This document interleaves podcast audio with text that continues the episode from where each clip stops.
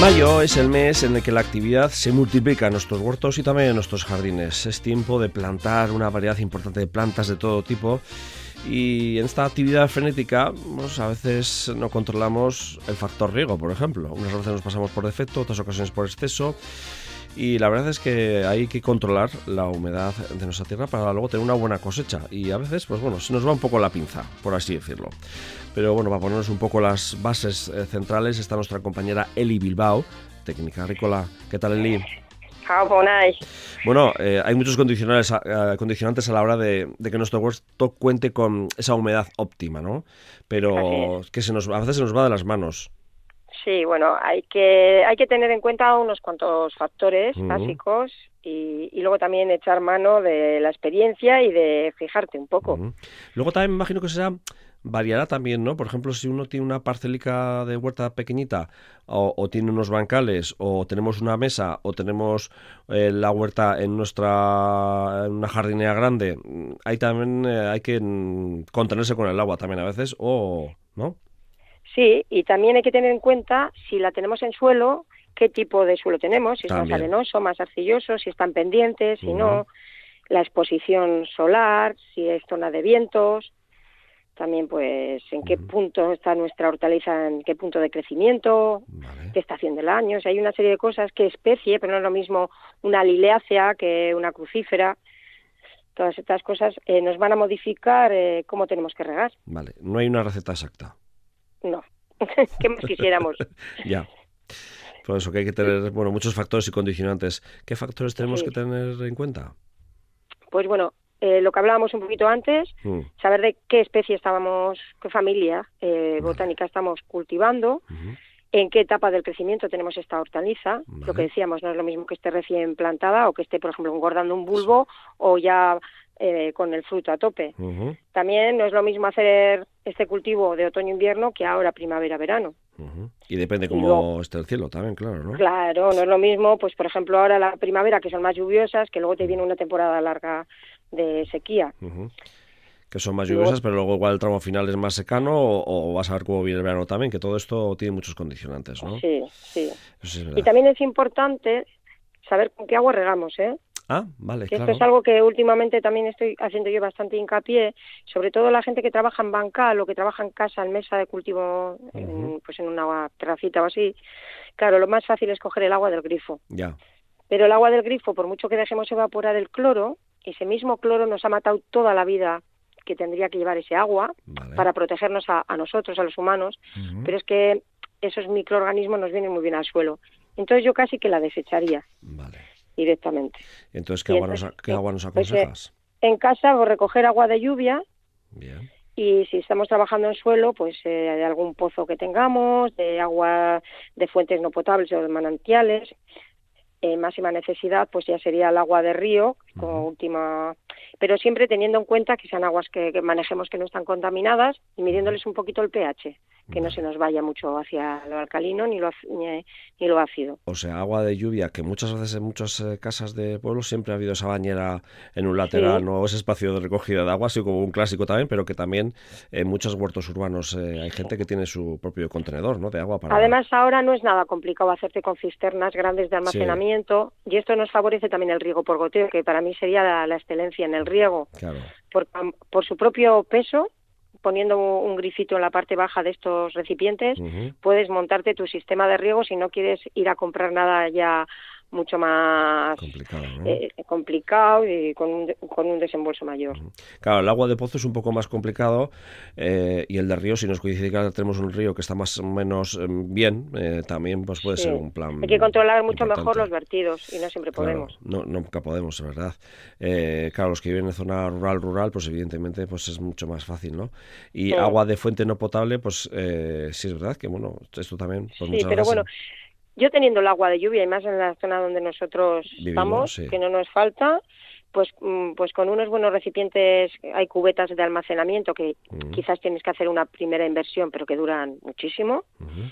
Y bueno, pues tenemos ahí un recurso para aprovechar. Vamos, lo decimos para los de la vertiente cantábrica y para los de la vertiente más mediterránea, podemos decirles que bueno, que aprovechen los eh, ríos, eh, los pozos y... Bueno, ahora con la que les está cayendo... sí, sí, bien, bien. Pero bueno, pensando ya más hacia el verano, que luego la cosa se empieza a menguar y, el agua de lluvia, igual que hemos almacenado, no nos da para tiempo, no nos da para todo. Pero bueno, está bien. Eh, importante ese apunte del agua que, que merece la pena. Sobre todo, siempre en tu sección nos hacemos más referencia a, mundo huerta urbanita, ¿no? Pero bueno, que, luego estas cosas también se puede aplicar al que tenga un jardín un majo y con una huerta bastante maja, aunque esté en una zona rural, vamos, que esto lo podemos aplicar cada uno sí.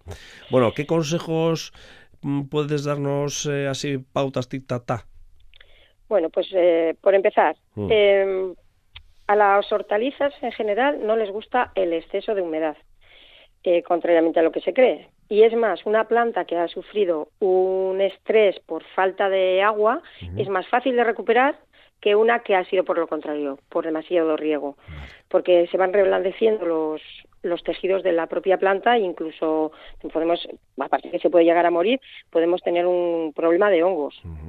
Por porque ahora tenemos la, temperatura que sube, más ese exceso de agua, pues ya caldo de cultivo. Eh, ahora que estamos en una época en la que la gente ya empieza a poner plantones en la huerta poco a poco, ¿no? En función de las zonas de nuestra geografía, ¿eh?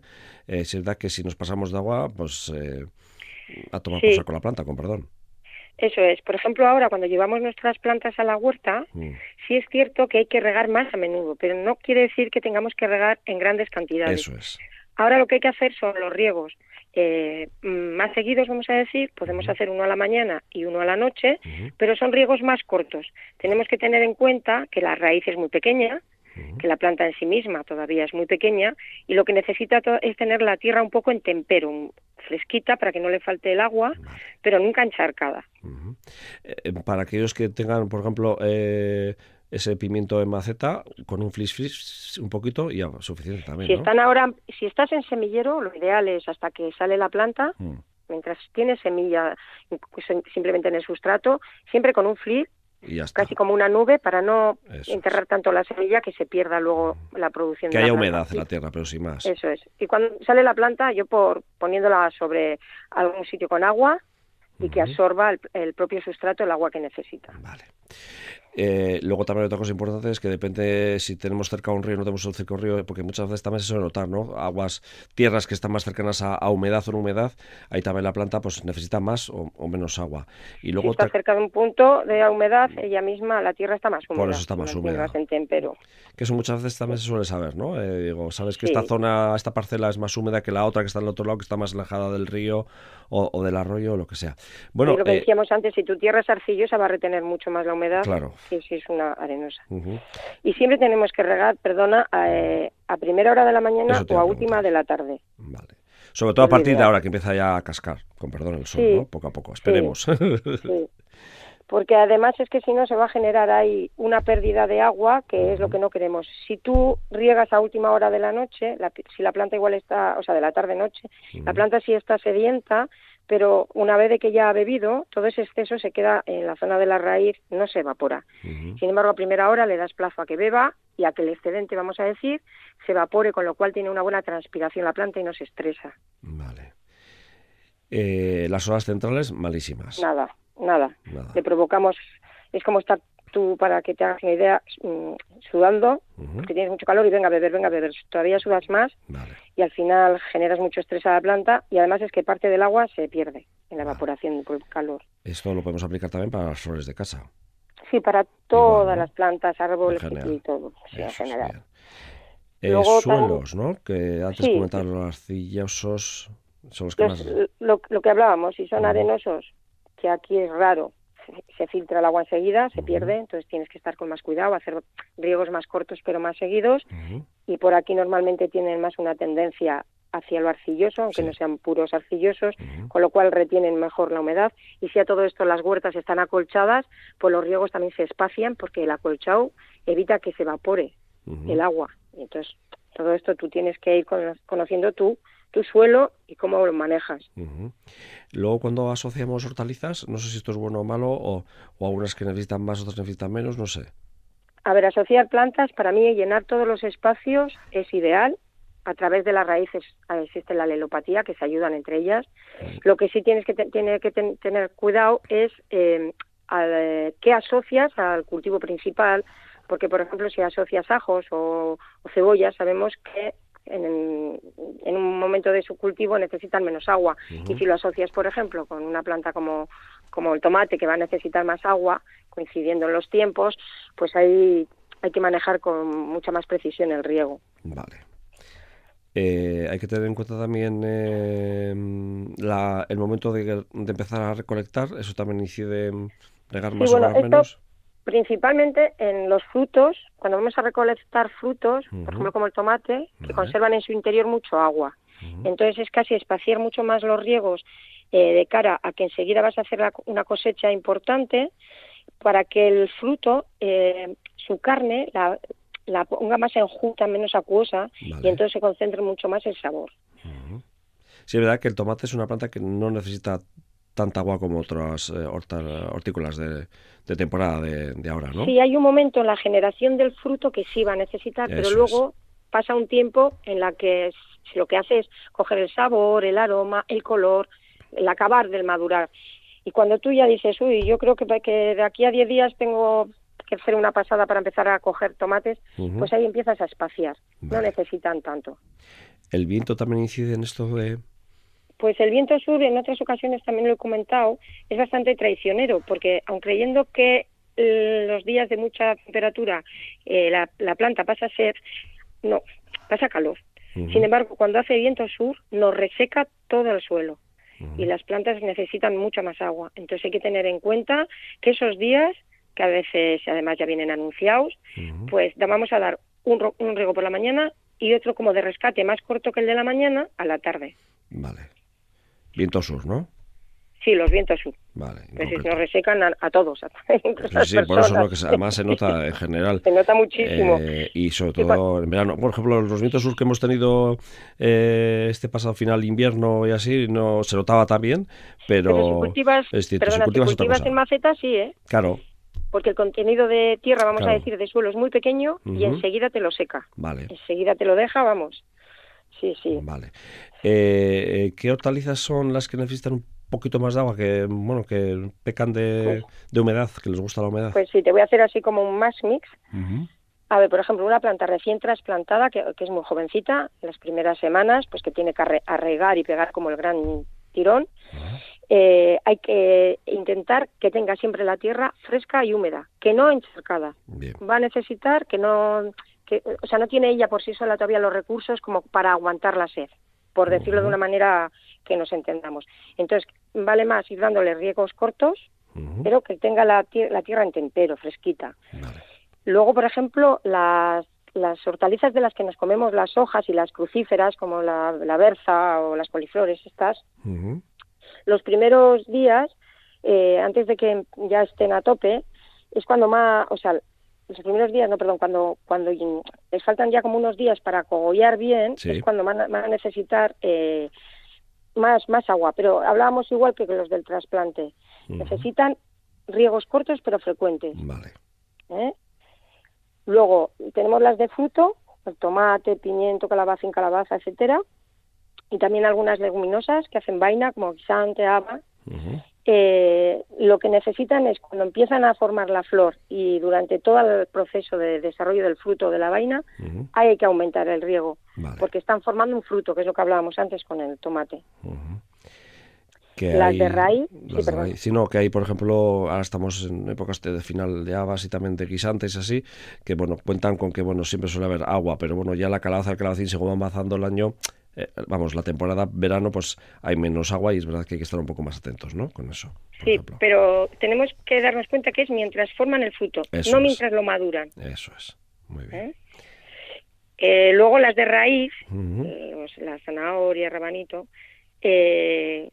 no son tan exigentes en, agua, pero cuando empiezan como a, a formar la raíz a engrosarla, a formar lo que nosotros nos vamos a comer, la, la, zanahoria y el rabanito, ahí vuelven a, necesitar un poquito más para formar bien la, fruta. Bueno, que no es fruta, es la raíz. La raíz, sí, es verdad.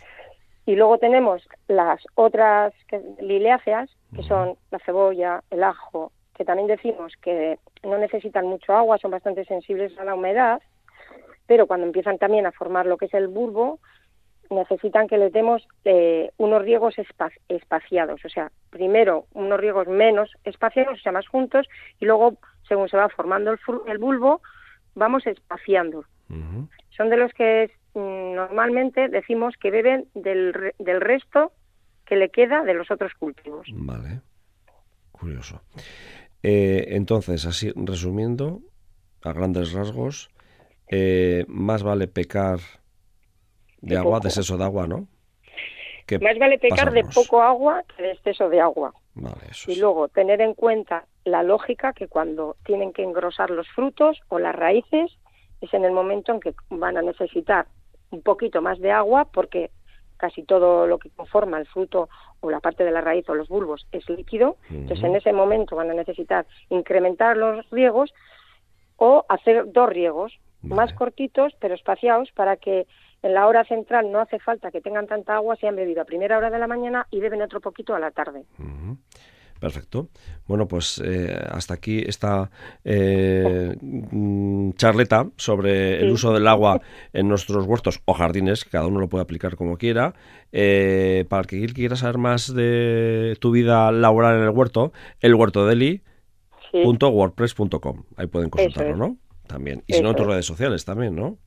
Sí, en el ICOL, el huerto de Eli. Perfecto. Ahí lo miran, se mete en un buscador y apareces. Digo porque hay más cositas que pueden cotillear. Eh, para aquellos que estén interesados en tener huertos en contenedor, huertos urbanos, eh, bueno, en general, porque luego hay muchas cosas que se pueden aplicar, eh, se pueden aplicar también para la huerta. Y cuidemos el agua, ¿eh? Sí, otra cosa importante, Uf, el agua, muy importante. Intentemos generar nuestros propios eh, riegos con goteo merece la pena, no tengamos miedo, con eso la planta tiene más que de, que de sobra y así no nos arriesgamos a quedarnos sin agua. Sí, importante. Pues Eli Bilbao, eh, técnica agrícola, hasta la siguiente. ¿eh? Muy bien. Un fuerte abrazo. Y esperemos que no nos duchemos con grandes cantidades de agua, que también el ser humano necesita humedad, pero sin pasarse también. Hay que controlarse. Eso, también. Agur. Agur.